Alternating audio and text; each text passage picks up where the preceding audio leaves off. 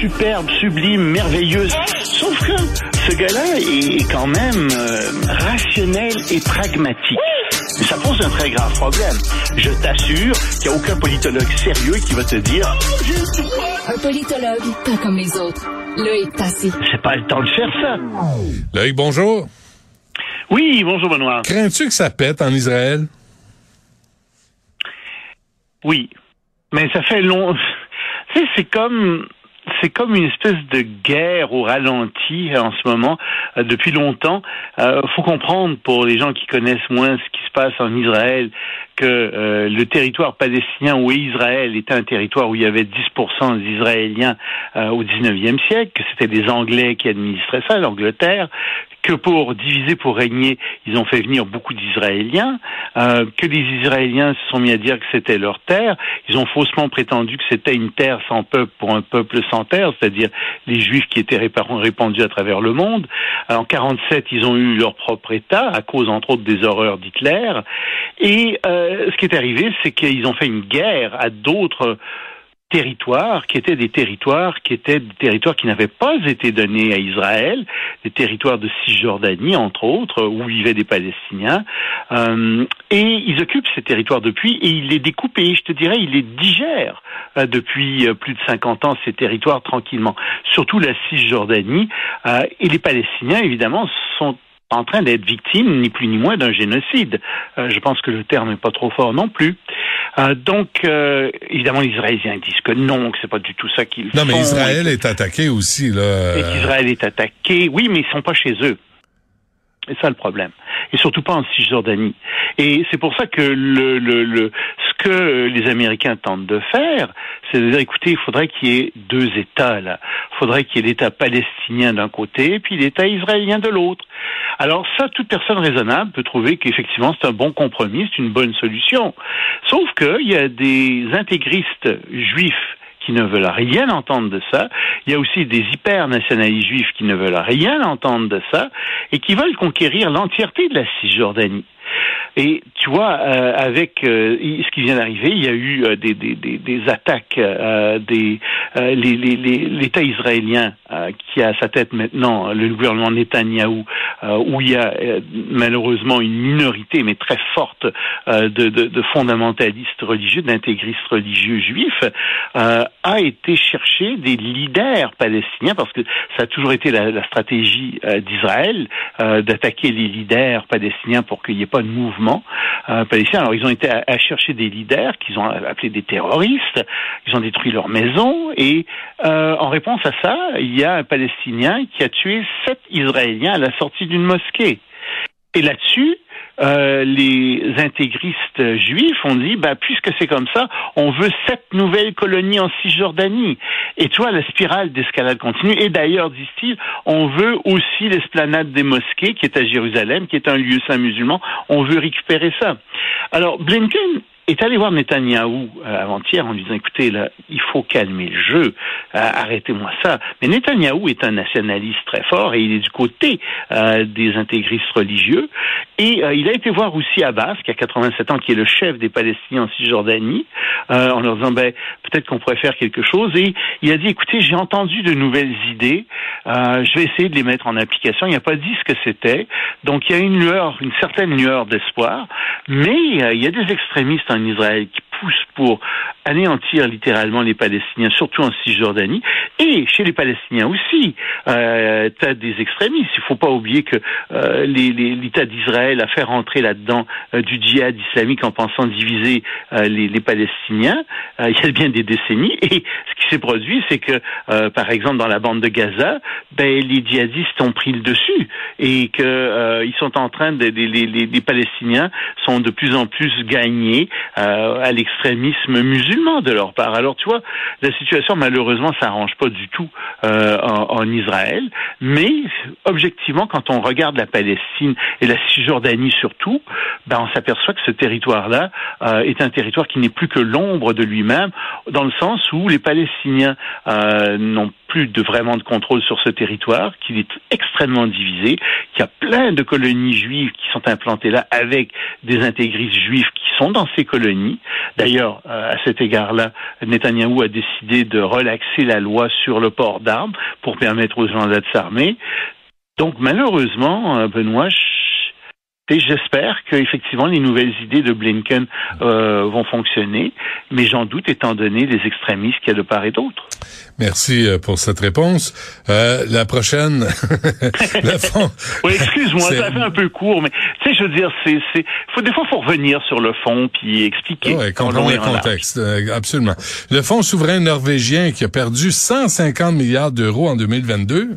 Oui, c'est un des fonds souverains qui est les plus importants au monde. C'est le, cinquième fonds le plus important au monde. Il a perdu énormément d'argent. Et si je te parle de ça, euh, c'est parce que et, c'est des euros qui a perdu 150 millions d'euros. Il a baissé de sa valeur a baissé de 14 euh, C'est vraiment euh, énorme. Remarque qu'en 2008 ça avait été pire. Il était descendu de 23 Mais c'est parce que c'est aussi d'une certaine manière un instantané de l'économie internationale. Parce qu'il faut savoir que ce fonds investit beaucoup dans les actions. Il y a 70% du fonds qui est investi dans les actions, 28% dans les obligations et 2% euh, dans les dans l'immobilier. Il a investi dans 9400 entreprises à travers le monde. Donc ça donne une espèce d'instantané de ce qu'a été l'économie mondiale en 2022. Et ce que te disent ces gens, c'est ben ça a mal été nos actions à peu près partout, sauf dans le pétrole, et ça a particulièrement mal été dans les hautes technologies, euh, les, technologies de, de télécommunications, Internet, etc. Et, donc, euh, ben, ils ont perdu aussi des investissements en Russie, euh, 2,7 milliards de dollars complètement euh, anéantis. Donc, on regarde ce qu'ils font, ce qu'ils font, et euh, si tu veux, c'est un résumé euh, de, de l'année en termes d'action en 2022. Et c'est pour ça que c'est important de parler de ce fonds norvégien. Hmm. Bon, et tu reviens à, Biden qui dit qu'il ne veut pas fournir d'avions de combat à l'Ukraine. Non, non, il y a un journaliste qui lui a posé la question aujourd'hui. Est-ce que vous allez fournir des F-16 à l'Ukraine? La réponse de Biden, non. Il n'y en est pas question, euh, pour le moment en tout cas, il n'y a pas même pas dit pour le moment. Euh, et euh, il dit on offre suffisamment d'armement dans toutes sortes de domaines, c'est suffisant pour les Ukrainiens. On n'enverra pas nos F-16.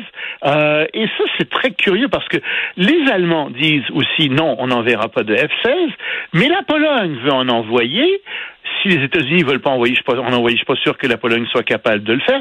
Et Macron a dit euh, non, non, on ferme pas la porte. Ça, ça veut dire qu'il pourrait peut-être envoyer des rafales français ou peut-être des Gripen euh, suédois euh, qui pourraient y aller aussi. Ce qui est certain, c'est que dans les airs, ils vont affronter des vieux MiG soviétiques de l'époque soviétique euh, qui sont vraiment, qui font vraiment pas le poids face aux avions américains, français ou suédois. Mais on, on sent ici qu'il n'y a vraiment pas d'unanimité du côté des alliés pour le moment. Mais je te dis pour le moment parce que c'était la même chose il y a quelques mois à l'égard des chars d'assaut. On voulait pas envoyer de chars d'assaut. Mmh. Puis on a fini par en envoyer. Donc, on pense gagner la guerre euh, sans, hein, sans avion. On verra. Euh, encore une fois, je pense que Vladimir Poutine va faire venir une grande offensive dans quelques mois. Il n'y a pas juste moi qui pense ça, presque tout le monde le pense. Euh, c'est sûr qu'à ce moment-là, il va avoir une certaine domination du ciel qui euh, va être assurée, par les MiG des, des Russes, c'est certain. Bon, et les Français euh, veulent euh, la retraite à, à quoi, à 40 ans, à 42 ans? non, ils veulent qu'au moins ça reste comme c'était à 62 ans. On en a parlé à quelques reprises et non pas à, à, 65 ans. Et ils sont dans la rue, ils sont descendus. il y a une mobilisation incroyable. tout le monde est dans la rue. À Paris, il y a un demi-million de personnes. Bon, suivant les centrales syndicales, euh, bien sûr, mais c'est une mobilisation qui ne faiblit pas du tout, euh, et on se demande jusqu'où euh, ça va aller. Sais, en ce moment, les écoles, les transports publics, les centrales électriques, les raffineries sont sont en grève. il y a 200 il y a 200 marches ou rassemblements à travers la France. puis on essaie de les, les, les, centrales syndicales essaient surtout de, et les, forces de l'opposition de, mobiliser les jeunes. Ça règle pas le fond du problème. Hmm. Le fond du problème, c'est que les gens vivent plus vieux, puis qu'on manque de main d'œuvre et que euh, c'est difficile euh, de travailler, si tu veux. Est-ce que travailler comme on le faisait auparavant, travailler 40 ans, c'est suffisant? Euh, Ben, d'un point de vue bête comptable, probablement pas. Tu comprends? Parce que les gens vivent 20 ans euh, après leur retraite, Ben oui. 20-25 ans, alors qu'auparavant euh, ils vivaient tout au plus une dizaine d'années. Donc euh, il y a ça aussi. Remarque que ça fait très mal à plusieurs personnes et comme je te l'ai dit, euh, les modalités euh, des mises en retraite ont changé et je comprends des gens de descendre dans la rue. Tu sais quand tu as des gens qui disent euh, quand tu dis à des gens ben on va compter pour votre retraite les six derniers mois euh, de votre de, de, de votre travail, là où vous avez été le mieux payé, puis subitement le gouvernement dit non, ce sera pas les six derniers mois, ça va être la moyenne des 25 dernières années. Ben, je serais en maudit, moi aussi, tu sais. Mhm, Puis mhm. les gens descendent dans la rue parce qu'ils sont pas contents. Donc, moi, je te prédis que là-dessus, le gouvernement, sur les modalités, le gouvernement va reculer euh, parce que c'est injuste d'une part et euh, parce que euh, il va vouloir diviser euh, la- le, le mouvement d'opposition et donc satisfaire ici et là quelques groupes. Euh, puis à ce moment-là, ben probablement que le projet va passer. D'autant plus que il y a une augmentation qui se fait très doucement. C'est trois mois par année jusqu'en 2030. Bon, alors euh, ici, euh, la, la retraite, la retraite pas obligatoire ici au Canada, au Québec? Ben, ça dépend pour qui. Non, il y a ben, la retraite obligatoire, c'est-à-dire qu'il y a des je pense qu'il y a des il y a des endroits où tu dois avoir une retraite obligatoire où tu te fais pénaliser si- fortement si tu prends pas ta retraite. Ah, quand t'es archevêque, quand t'es cardinal, là, t'es à, soixante- à 75 ans. Regarde, les sénateurs doivent prendre leur retraite à 75 ans, les juges aussi. Il y a un certain nombre de professions où on, on oblige les gens à prendre leur retraite. Les médecins doivent passer des examens après Ouais. un certain âge, Ouais. euh, parce qu'effectivement, ils peuvent devenir dangereux, tu sais, sans, Mm. avec la meilleure volonté du monde. Donc, ils doivent passer un examen. Donc, euh, oui, il y a un certain nombre de domaines où euh, on force les mises à la retraite. Mais je crois pas que comme tel, euh, à moins de dire une bêtise, hein, qui est, qui est de, de retraite obligatoire euh, Mm. comme tel. Mais ici, c'est le problème inverse. Hein. On a besoin de, des gens plus Ben oui. âgés.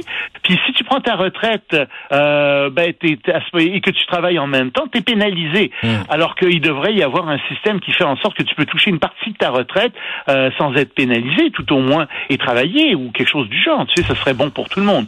On Mais non, travaille là-dessus. euh, On travaille là-dessus. hein, Loïc. Euh, merci. On se reparle fais- je demain. te fais confiance. Salut Benoît. Salut.